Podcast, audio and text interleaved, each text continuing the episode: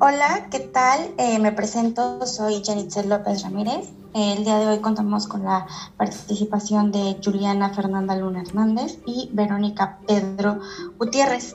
Eh, tocaremos el tema de la seguridad social y la situación actual ante la pandemia. Antes de comenzar, me gustaría darles una definición de Briseño, la cual voy a, a citar a continuación. La seguridad social social es el conjunto de instituciones, principios, normas y disposiciones que protege a todos los elementos de la sociedad contra cualquier contingencia que pudieran sufrir y permita la elevación humana en los aspectos psicofísico, moral, económico, social y cultural. Eh, bueno, me gustaría eh, escuchar las compañeras, por favor, adelante. Hola, buen día, es un gusto hoy estar aquí con ustedes. Hola, un placer totalmente estar con ustedes el día de hoy. Eh, bueno, antes de, um, de comenzar con sus aportaciones, yo me atreví a, a dar, bueno, quiero darles una definición acerca de de esto de la seguridad social, pero es como una opinión un tanto personal eh, y dice lo siguiente. Eh, la seguridad social es una institución nacida de la solidaridad humana, la cual pues se manifiesta en la acción de ayudar a personas o grupos que se encuentran en, en estado de necesidad. Eh, ahora sí me gustaría que nos dieran sus aportaciones. Con respecto a tu definición estoy de acuerdo. Y pues primero que nada, el papel que juega la seguridad social en México eh, es de suma importancia y más ante la situación actual donde hay un incremento de los índices de pobreza a consecuencia de la falta de empleo. De acuerdo con el INEGI, en los últimos años la proporción de personas que no tienen acceso a la seguridad social como producto de su vínculo laboral oscila entre el 55% y el 62%. Esto además de alrededor del 28% de la población que no labora en condiciones de informabilidad y que tampoco cuenta con el acceso a la seguridad social, lo cual ya es una gran problemática que pone en evidencia la desigualdad en las condiciones. La representación actual de la seguridad social en nuestro país no me parece la más adecuada, puesto que esta tendría que garantizar el derecho a la salud, a la asistencia, a la protección de los medios de existencia y a los servicios sociales necesarios para el bienestar individual y colectivo, independientemente de si las personas tienen o no una relación laboral. Es decir, que ya no se perciba como un derecho únicamente de los trabajadores asalariados y sus familias. Eh, la seguridad social me parece que es casi poética en la ley, pero pues la realidad dista mucho. Tiene múltiples deficiencias, en especial en lo que se refiere a la calidad de los servicios, además de que no todos los mexicanos, como se mencionaba, cuentan con ella y que muchas veces es complicado acceder a esta. Bueno, respecto a lo que se estaba comentando anteriormente, también es importante recordar que no hace mucho tiempo los mexicanos estábamos bajo el amparo del llamado Seguro Popular, el cual se supone fue una política pública que buscaba a través del aseguramiento de público de la salud brindar protección financiera a la población que carece de seguridad social y así aseguramos el, acceso al servicio de salud. Sin embargo, este fue sustituido este enero de 2020 y empezó en marcha como tal el nuevo llamado Instituto de Seguridad para el Bienestar, INSABI, en marzo del mismo año, ¿no?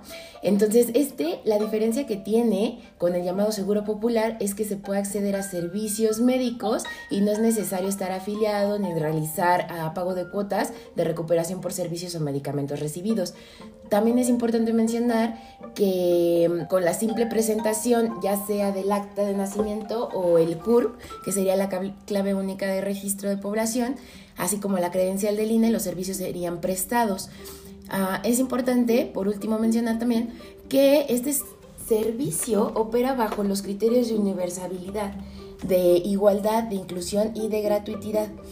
Con este nuevo sistema del INSABI debería de ser totalmente gratuita la atención en primer y segundo plano, es decir, prácticamente en los centros de salud y los hospitales generales, aunque también considero que podría llegarse a, tocar el tercer nivel, que es como los servicios de especialización, los cuales cobran algunas cuotas y el objetivo es finalizar este 2020 con toda la atención médica necesaria, ¿no? O al menos ese era el objetivo en materia teórica. Ah, al parecer iban a funcionar o este, este servicio iba a funcionar en los tres niveles, los cuales radican prácticamente, como ya se mencionaron, en un primer nivel, que es, son las acciones de promoción y salud a la prevención de enfermedades, atención a ambulancias, este, etcétera, etcétera.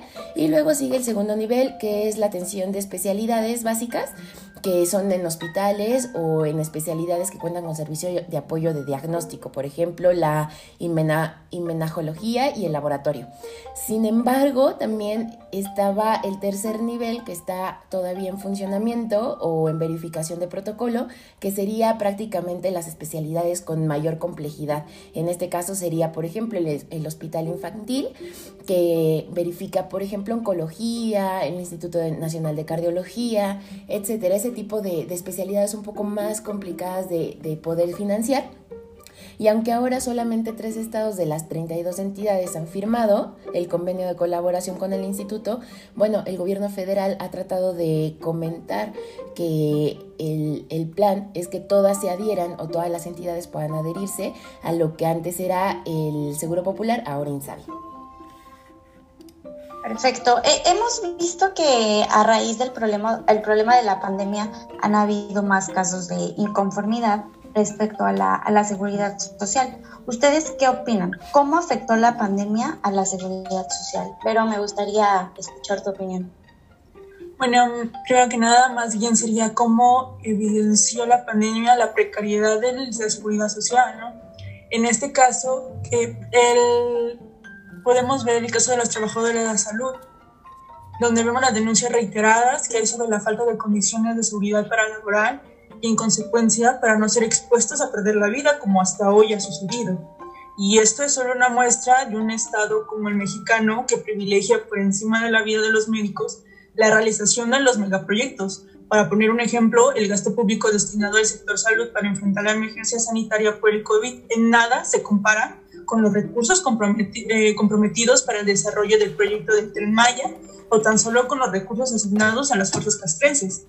Ahora, el estilo y la manera de premio que, han dedicado, que ha dedicado el gobierno para todos los trabajadores de la salud es un bono único equivalente al 20% de saludo mensual, lo cual no se compara con el alto riesgo por la carencia de insumos mínimos necesarios de calidad para ejercer el trabajo con seguridad y eficiencia en el sector salud.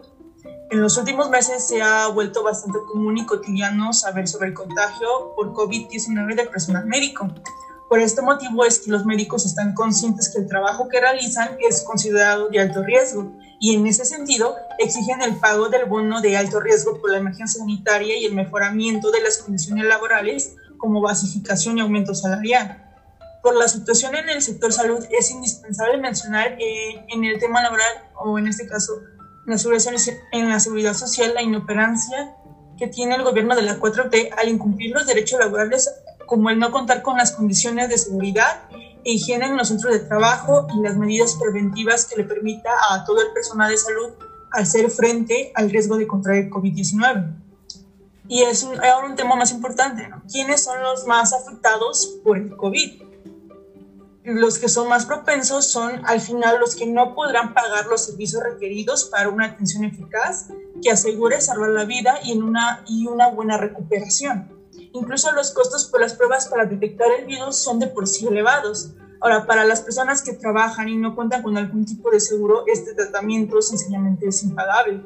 Y más si tomamos en cuenta que de acuerdo al INEGI, al finalizar la Jornada Nacional de Sana Distancia en el mes de junio, determinó que 12.5 millones de personas perdieron sus empleos, mismos que difícilmente podrán recuperarse pasando el periodo epidémico y que sigue en aumento. Entonces, como decimos, México no estaba ni, ni está preparado para afrontar una situación así, menos en cuestión de seguridad social. Bueno, eh, perfecto, gracias. Y Juliana, ¿tú qué, qué opinión nos das? Bueno, siento que el problema actual es a nivel global, ¿no? El sistema de salud ha venido presentando muchas carencias en general y sobre todo en México a mí me gustaría enfocarme un poco más al INSABI debido a que este tiene faltas de operación. En cuanto a las reglas de eficiencia, las reglas de operación, los ajustes de la normatividad y los planes de implementación. Digo, esto va, va generándose en todos los sistemas de salud a nivel nacional, pero sobre todo lo que llamó mucho la atención fue precisamente la desaparición del Seguro Popular, que ya estaba como formado, ya tenía estas reglas, ya tenía estas operaciones, y al momento de ser destituido por el INSABI, pues estas, precisamente como decía la compañera anteriormente, se deja sin protección este, social a las personas, ¿no? Entonces,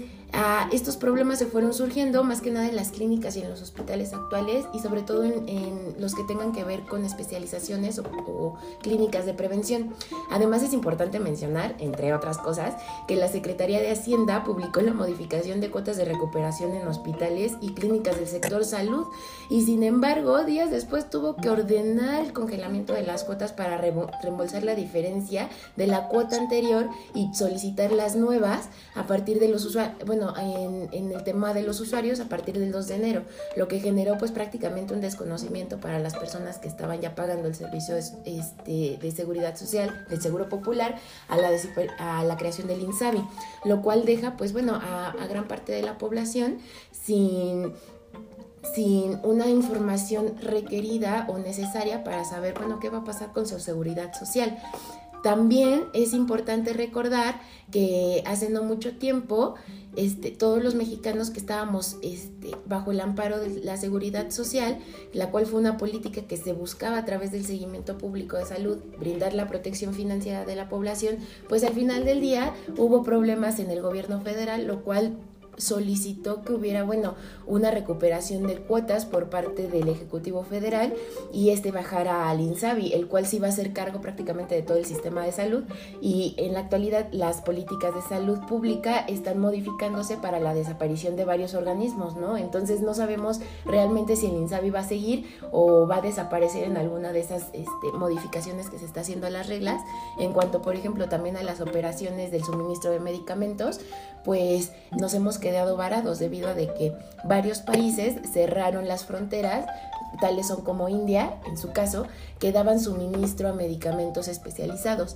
Y que cerraron las barreras, México no tenía ninguna formalidad en cuanto al suministro de los mismos y se acabaron los suministros también, entonces todas las reservas que teníamos de medicamentos se fueron este se fueron machacando y al final del día, bueno, no tenemos medicamentos, no tenemos ah, servicios de calidad, tenemos una incertidumbre en cuanto a la protección y los servicios que estamos requiriendo y los que estamos adquiriendo. Entonces, definitivamente hemos visto, como se comentó anteriormente, una deficiencia no solamente en cuanto a la prestación del servicio o en las cuotas de recuperación, sino también en la operación, la logística y pues ya después de tantos meses no hemos podido tener un protocolo respecto a qué va a pasar con la seguridad social en México, porque en la actualidad, bueno, seguimos teniendo dos sistemas que nos dan la posibilidad de tener, bueno, servicio médico siempre y cuando eres trabajador, pero qué pasa con los que no y, y en qué incertidumbre se encuentran, ¿no? Perfecto. Ahora, agregando un poquito a lo que ustedes ya nos comentaron, pues yo creo que la seguridad social desde hace mucho tiempo no ha podido como que jugar correctamente el papel que, pues, que le corresponde eh, eh, pues en la sociedad. Desafortunadamente el problema de la pandemia sacó a la luz todos esos vicios ocultos que han estado por años y yo honestamente veo muy difícil que haya como que un cambio a, a corto plazo. Ahora, para finalizar, eh, quisiera hacerles dos preguntas. La primera es, ¿qué pasará con la seguridad social después de la pandemia? Y la otra sería, ¿creen ustedes que vaya a haber, o bueno, que vaya a cambiar algo? En lo que respecta a si cambiará algo, la verdad no creo que haya avances significativos con lo que respecta a la seguridad social, pero lo que sí dejó en claro esta pandemia es la necesidad de implementar una política integral que ayude a impulsar una adecuada seguridad social, que contraste con la realidad en que vivimos. Bueno, en lo general yo considero que sí va a haber un cambio, definitivamente se está viendo un cambio, sin embargo, ese cambio no creo o no considero que sea demasiado benéfico. Esto debido a que, como ya se había comentado anteriormente, se le está dando una atención un poco más política a, a lo que se necesita en el país.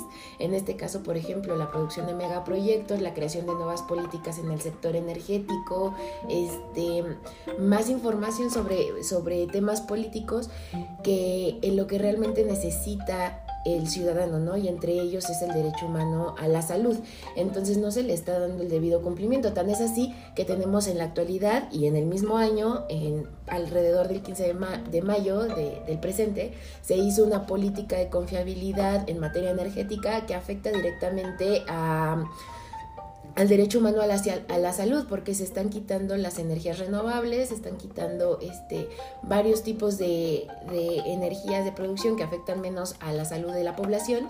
Y bueno, se están generando nuevas plantas de generación eléctrica que al final del día se establecen en lugares no aptos, están afectando la salud de los ciudadanos y pues los ciudadanos no tienen el aporte necesario para cuidar su salud, sobre todo porque pues no toda la, la población está asegurada, ya sea por el IMSS o Entonces, pues tenemos esa incertidumbre. La, yo considero que la operación y la logística era crucial antes de lanzar este tipo de políticas o megaproyectos porque pues afectan a toda la población. Entonces, Ah, no considero que sea un avance benéfico, de hecho considero que sí va a haber cambios, pero esos cambios van a ser más que nada para apoyar figuras políticas y no para apoyar este, los sistemas que ya tenemos y que necesitamos, ¿no? Al final del día, por eso somos un, país de, bueno, estamos en un estado social, de seguridad social, y no se le está brindando la atención necesaria, ni el presupuesto, ni la información necesaria, ¿no? Entonces, definitivamente no creo que vayamos para un lado benéfico. Bueno, eh, Juliana Fernanda Luna Hernández y Verónica Pedro Gutiérrez, les agradezco mucho que hayan estado aquí con nosotros el día de hoy y hayan compartido sus opiniones, su punto de vista acerca de, de este tema que, como dirían por ahí, es el pan de cada día de muchos mexicanos hoy. Gracias a ti. Gracias por invitar. Muchas gracias, chicas.